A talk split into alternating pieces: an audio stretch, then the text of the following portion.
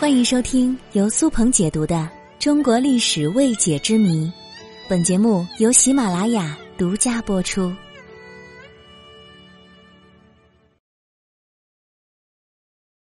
朱祁钰上台之后，为什么没有弄死囚徒朱祁镇呢？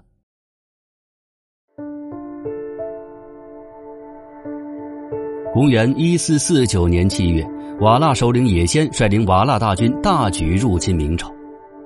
听闻此报，明英宗朱祁镇亲率二十万精锐御驾亲征。可结果呢？明军大败，二十万明军全军覆没，就连大明皇帝朱祁镇竟然也被俘虏了。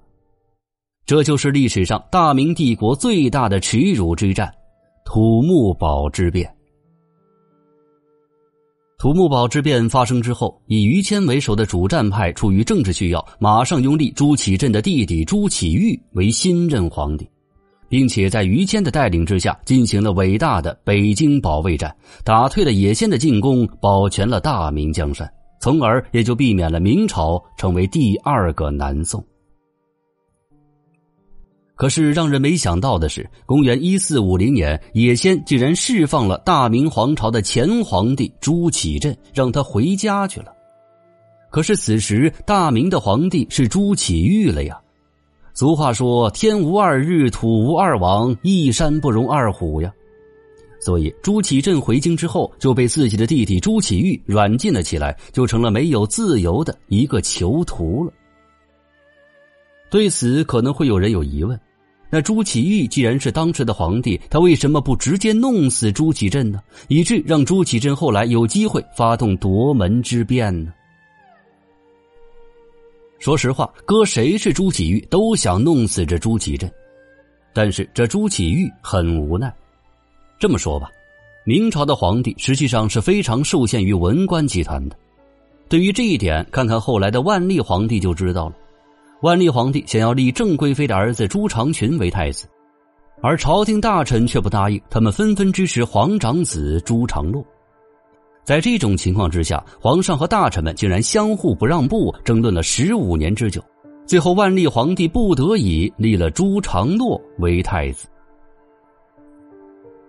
所以说，当时朱祁钰虽然是皇帝，但是他实际上做许多事情都是非常受限的。比如说，迎回被俘的明英宗朱祁镇，朱祁钰他肯定是不愿意的。可是大臣们都想要这么干，甚至于谦也在极力促成这个事情。那么大臣们为什么要这么做呢？难道他们不担心明英宗朱祁镇回来之后复辟吗？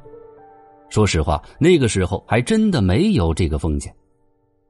首先，当时朱祁钰正值壮年，年富力强，他是有能力控制权力的。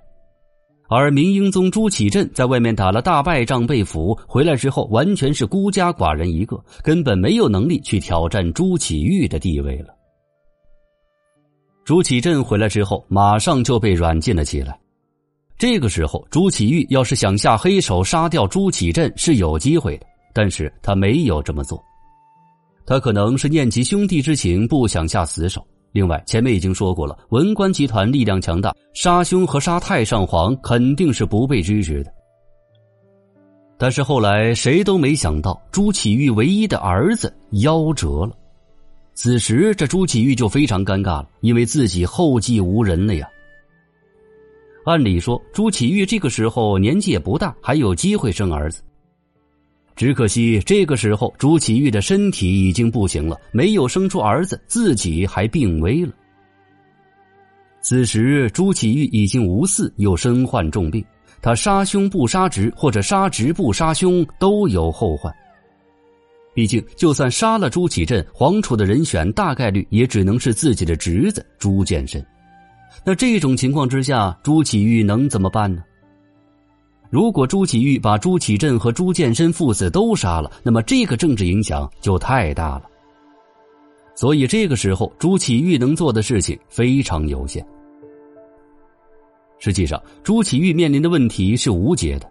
如果朱祁钰毫无人性的将朱祁镇、朱见深这一脉全部铲除，按照明朝的惯例，可能要找其他的皇族来做下一任的皇帝。可是这亲疏有别呀。朱祁钰和朱祁镇好歹是亲兄弟，皇位传给自己人肯定会好一些。朱祁钰他正是在这种现实情况和前思后想的犹豫当中，最终没有杀掉朱祁镇，而朱祁镇却在暗中积蓄力量，发动了夺门之变，重新当上了皇帝。要说这朱祁钰这个皇帝其实也挺窝囊的，他也成为没有进入明十三陵祖坟的皇帝之一呀。